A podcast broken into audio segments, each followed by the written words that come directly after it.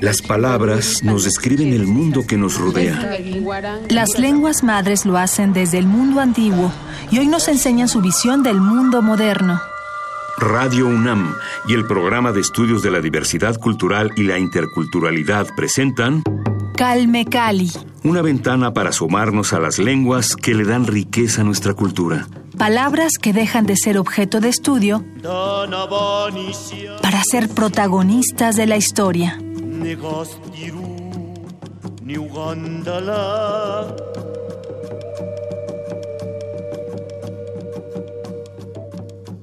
Bienvenidos a Calme Cali, yo soy Vania Nuche y me da mucho gusto que sigan con nosotros en estas transmisiones especiales desde el Ejido de Jerusalén, Chiapas. Estamos participando en el coloquio sobre defensa del territorio, patrimonio biocultural y turismo alternativo que organiza la Red de Etnoecología y Patrimonio Biocultural y la Red temática sobre patrimonio biocultural del CONACIT, a quienes agradecemos por supuesto permitirnos ser parte de este evento y y hacer el viaje hasta este gran estado, el estado de Chiapas. Y en esta ocasión nos acompaña el profesor Rosendo Morales Gómez. Él es profesor en la Escuela Primaria Mártires de Puebla, es originario de Motocintla y decidimos invitarlo a Calmecali porque en una de las sesiones del coloquio escuchamos su testimonio y él nos comentaba, nos compartía esta experiencia que tuvo para conocer la lengua tojolabal, cómo se acercó, él siendo originario de Motocintla y no siendo propiamente originario de esta cultura tojolabal, él comenzó a ilustrarse sobre el conocimiento tradicional tojolabal y sobre todo la lengua. Entonces, es un caso particular para los que hemos presentado en el programa, en los que son hablantes de la lengua originaria.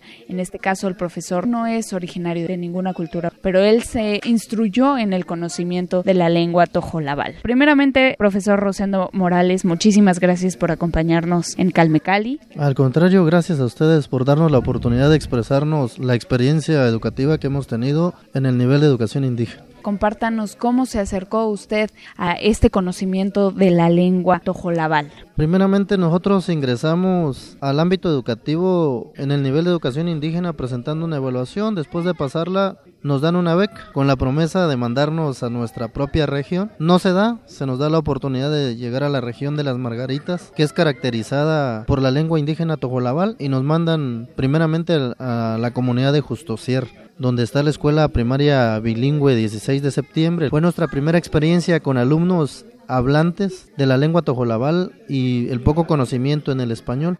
Desde nuestra llegada al grupo de cuarto grado, lo primero que hicimos es indagar quién de los alumnos tenía el conocimiento del español para empezar a, platicar con ellos y que él nos, nos sirviera como traductor y no imponerles a los alumnos una lengua ajena a la lengua materna que ellos tenían, que era el tojolabal. Logramos compartir la experiencia ahí de durante los meses de noviembre a marzo por un conflicto social que conlleva en la comunidad de 20 de noviembre y nosotros por ser de nuevo ingreso nos mandan a, a la experiencia nueva, ¿no? Con alumnos igual hablantes de la lengua tojolabal. Lo curioso de la comunidad era, bueno, aparte de atender a los alumnos, era ir a comprar las cosas con los habitantes de la comunidad.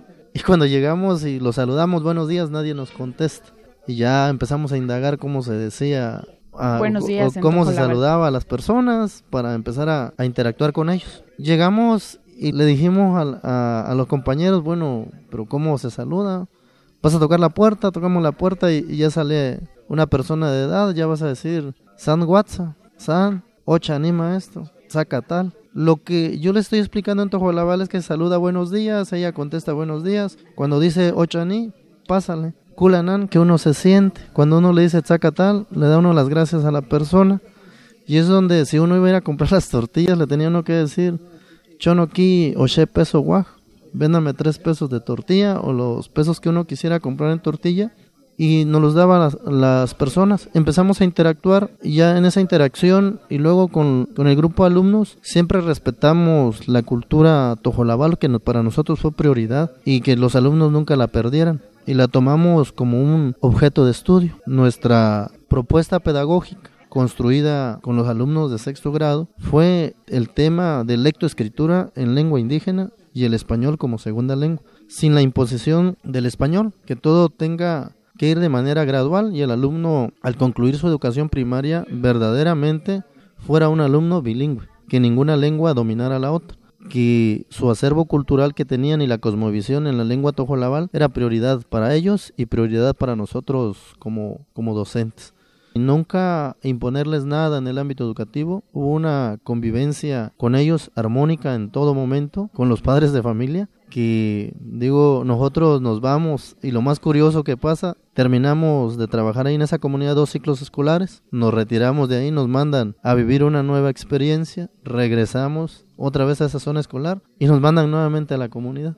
En esa comunidad a nosotros nos queda gratos recuerdos. De esos gratos recuerdos durante la antigüedad que llevamos de 20 años de servicio, nos hemos encontrado a exalumnos, hoy siendo ya docentes, y son experiencias vividas precisamente aquí en la comunidad de Jerusalén, en la escuela primaria bilingüe José Ortiz de Domínguez, la clave 07 DPB 2510E, llega un exalumno ya a dar clases. Y lo, lo primero que se comentaba con él era y decía, gracias profe, gracias por nunca discriminarnos y gracias por seguir a flote lo que es nuestra lengua indígena. Lo más curioso en una reunión de consejo técnico con él nos decía, profe, yo lo voy a superar. Y a nosotros nos quedó bien el lema de decir, ¿no? Que el alumno supera al maestro y le decíamos sí. Pero lo que hayas aprendido, adquiérelo bien, comparte tu experiencia, pero nunca te olvides de lo que bien aprendiste y nunca te olvides de tu acervo cultural, de, tu, de tus orígenes. De tus orígenes, de tu propia personalidad, porque eso es lo importante y le decíamos, la humildad, sobre todo para poder convivir con nuestra propia cultura, con una cultura ajena y evitar las burlas entre nosotros cuando uno no se cuando uno no pronuncia bien las palabras porque un ejemplo nosotros que no hablamos una lengua materna y cuando llegas a una comunidad y te toca hablarla por la glotal que a veces no nos sale los alumnos se reían. Y, en eso fuimos adquiriendo bien la experiencia y sí le entendemos bien bien a todo lo que nos dicen en lengua tojolabal. Incluso mis dos hijos hablan la lengua tojolabal a la perfección porque a ellos los metimos a estudiar en las escuelas bilingües, donde hablan tojolabal y nos decían, pero si son maestros deben estudiar fuera. Y nosotros siempre hemos sostenido que el alumno que tiene interés y entusiasmo en continuar sus estudios,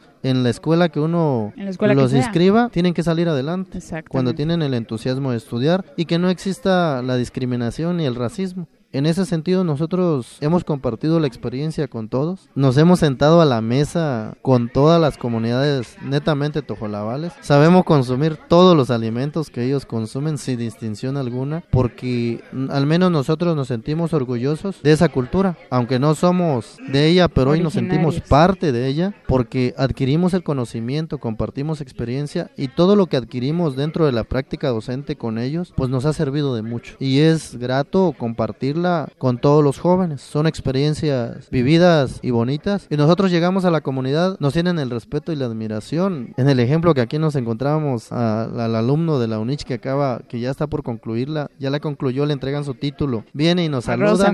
Sí, y en ese sentido es una experiencia bonita, porque nunca los menospreciamos, todo lo contrario, siempre les, les, decíamos a ellos que en lo que pudiéramos nosotros apoyarlos fuera de la comunidad, lo hacíamos con gusto, porque nosotros siempre hemos dicho y sostenemos donde quiera que hemos estado, no nos sentimos inferiores a nadie como indígenas, sino todo lo contrario, tenemos un pensamiento o una cosmovisión en dos mundos, porque lo podemos compartir y vivir esas experiencias. El acervo cultural tojolabal es muy rico.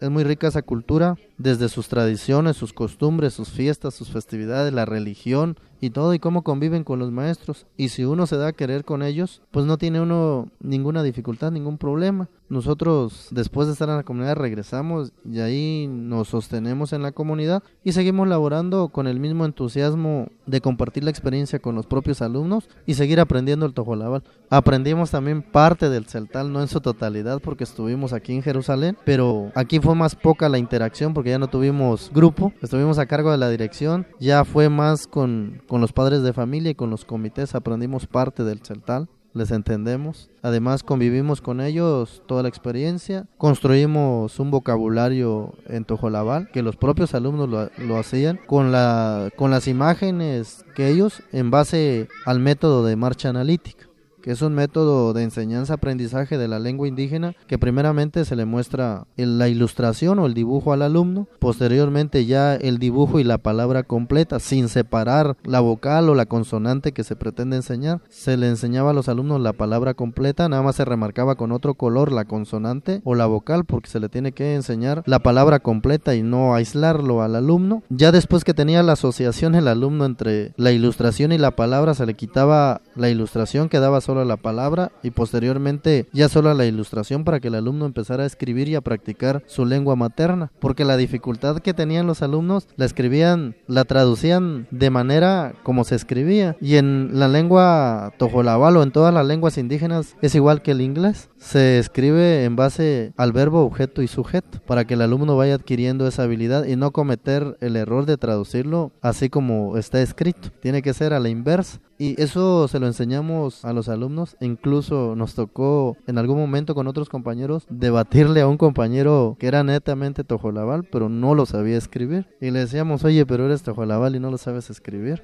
Eso es lo más complicado. Es que dice, nosotros traducimos así como se escribe, no, se escribe diferente. Y, en ese sentido nosotros también creamos nuestro propio consejo técnico ahí en la misma institución, en compartir la experiencia con los compañeros tojolabales, hacer los libros para los alumnos y que los alumnos lo empezaran a practicar. Y esa comunidad han dicho y sostienen muchos que está muy arraigada con su cultura. Y nosotros decimos, es un orgullo que siga con el arraigo cultural porque ahí siguen transmitiendo de generación en generación la lengua indígena. La lengua indígena.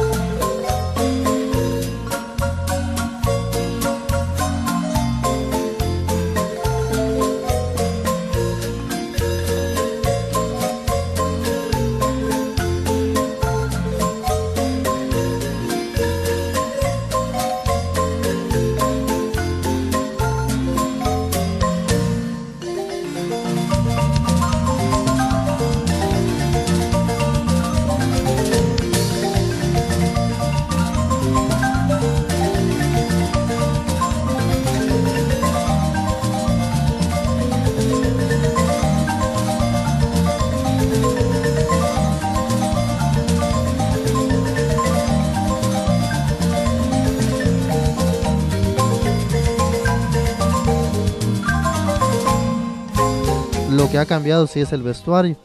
Porque le decíamos, oigan, pero también los jóvenes deben poner el vestuario. Y decían, no, porque es pantalón de manta y camisa de manta. Solo cuando hay algún evento. Lo más tradicional es en las, en las mujeres, que ellas, ellas sí portan el traje regional tojolabal. En los hombres ya no es muy tan común. El, el traje regional tojolabal es una falda plisada. La hacen de popelina, de diferentes colores. La bordan en la parte de abajo con estambres. La blusa es de manta con encajes blancos, que es muy vistosa. Los jóvenes no muy, la, no muy utilizan el pantalón porque es un pantalón de manta. La camisa de manta con la faja roja, que como ellos están más aculturados a la cultura occidental en la forma de vestirse, pero de lo que nunca se olvidan es de, de su lengua indígena, que es lo más importante. Sí, claro. Y en las festividades participan de acuerdo a la cultura y a sus tradiciones. Excelente.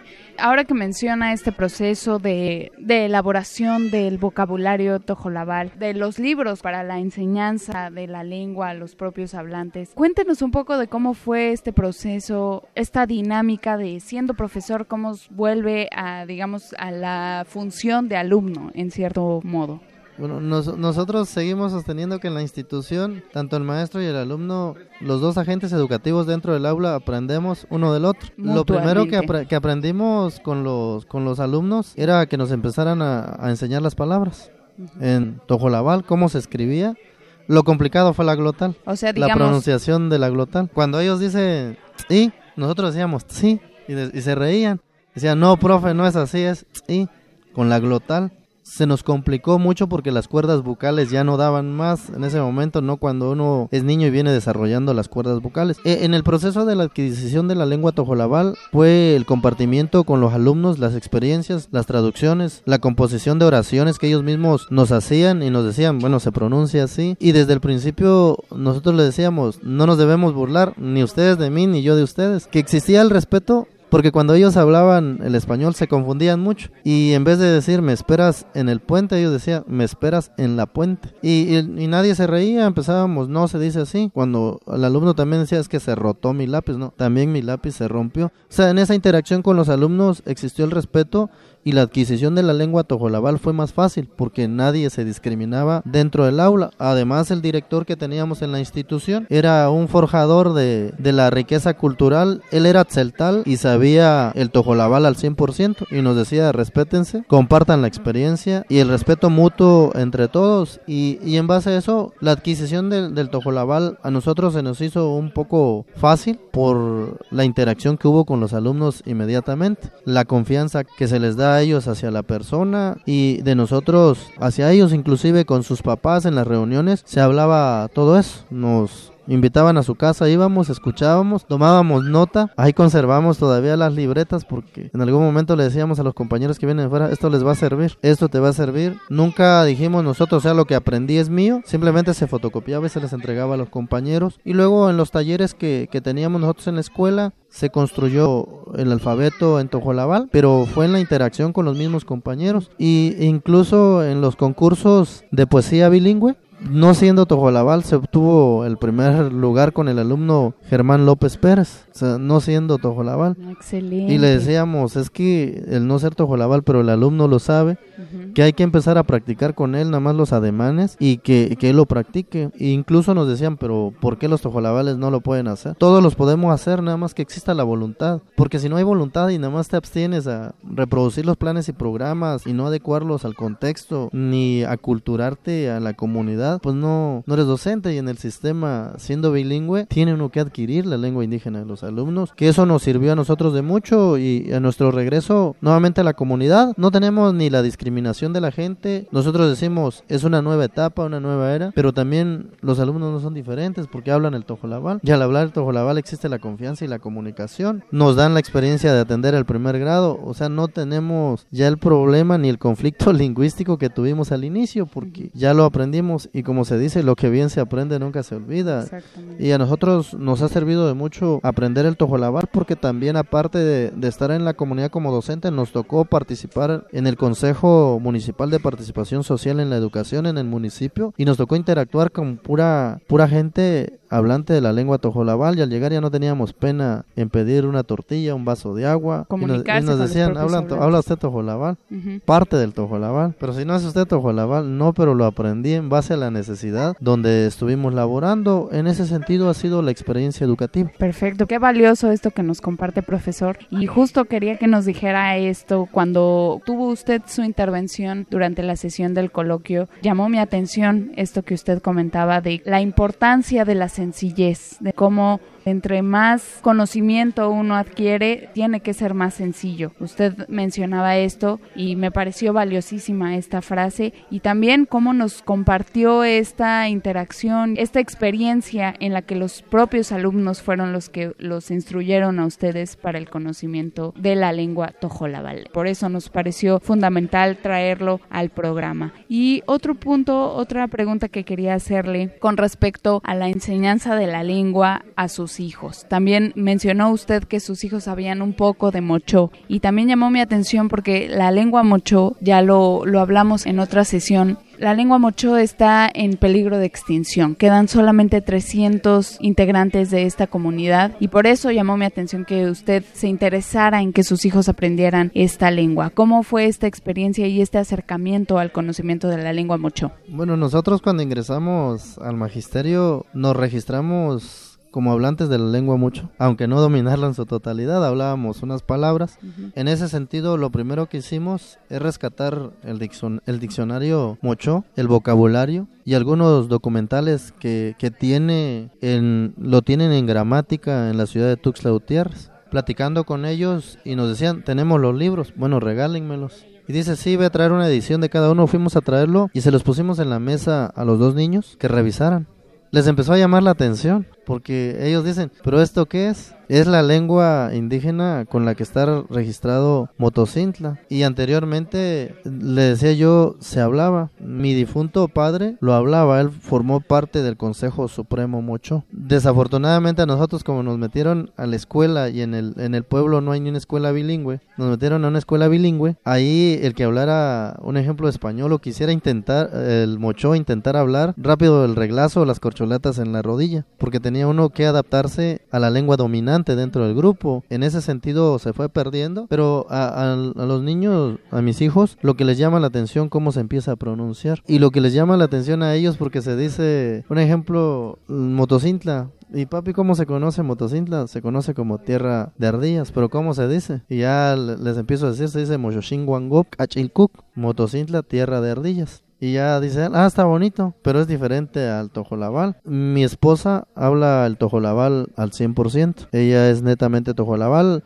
Fueron adquiriendo los niños, aunque nosotros decíamos, es que lo primero que adquiría mi hijo era las groserías, porque eso fue lo primero que le empezaron a enseñar su, tío y su abuelito, porque ahí estudió, pues, preescolar y le decía yo, es que mira, Josmar, eso no se dice, pero es que así lo, así lo dicen mi, mi abuelito y mi tío, sí, pero eso no, ya él fue, fue aprendiendo y pasaba algo curioso, pues, porque sus tías se ponían a hablar en Tojolabal, hablando de él, y le daba risa, eh, tía, estás hablando de mí porque dijiste esto y esto y esto, porque convivía con los, con los niños y lo fue adquiriendo. En ese sentido, ellos, y yo les decía, siéntanse orgullosos de lo que aprendieron y practíquenlo porque les va a servir en su vida cotidiana. Y la vida sigue sigue de aquí en adelante en ese sentido compartiendo ellos. Y, y cuando nosotros decimos la sencillez y la humildad cuando uno está más preparado a él lo traemos ya en la actualidad estudia una secundaria en la ciudad pero le decíamos no te sientas superior a nadie.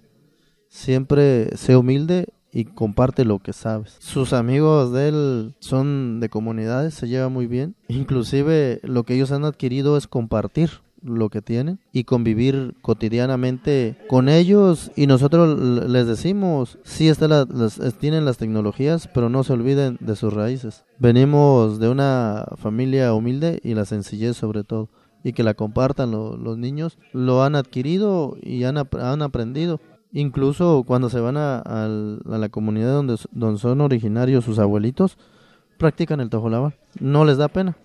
Se van y juegan como si fueran nativos de ahí. Pues muchísimas gracias, profesor. Gracias por todo lo que nos comparte y gracias también por esta labor que hace de recuperación de la lengua desde otra trinchera, desde pues el no conocimiento de la lengua, pero de darse cuenta de la importancia que hay de reivindicar las lenguas, de recuperar la cultura y de mostrarla al mundo y compartir sobre todo el conocimiento de los pueblos originarios. Muchísimas gracias, profesor. Al contrario, gracias a ustedes por darnos la oportunidad de compartir la experiencia que nosotros traemos y qué bonito es no que existieran más radios, inclusive aquí en Chiapas, para seguir fomentando esto y que cada quien empiece a compartirnos la experiencia para hacernos la suya y empezar a enriquecer más las culturas. Al contrario, muchísimas gracias a ustedes. Para terminar, ¿nos puede compartir alguna expresión, alguna frase en lengua tojolabal? Y si conoce algunas palabras en mocho, lo agradeceríamos también. Un ejemplo, la frase más común en, en tojolabal es cuando se le da las gracias a las personas. Se tiene que decir tal petzanilesh, gracias a todos. Y en Mocho, un ejemplo, decir corazón, se dice Guanma, pueblo Guangop, Ardía Cachilcuc, Tecolote Tucurujú, Tierra Lum, son las palabras que nosotros hemos, hemos adquirido. Muchísimas gracias, No, profesor. al contrario, gracias a. Rosendo Morales Gómez. Él es profesor en la Escuela Primaria Mártires de Puebla, es originario de Motocintla. Muchísimas gracias a todos por acompañarnos en esta emisión. Gracias a la red temática sobre patrimonio biocultural del CONACIT por permitirnos ser parte de este coloquio y por supuesto al programa universitario de estudios de la diversidad cultural y la interculturalidad de la UNAM por su colaboración en este Mi nombre es Vania Nuche. Hasta la próxima.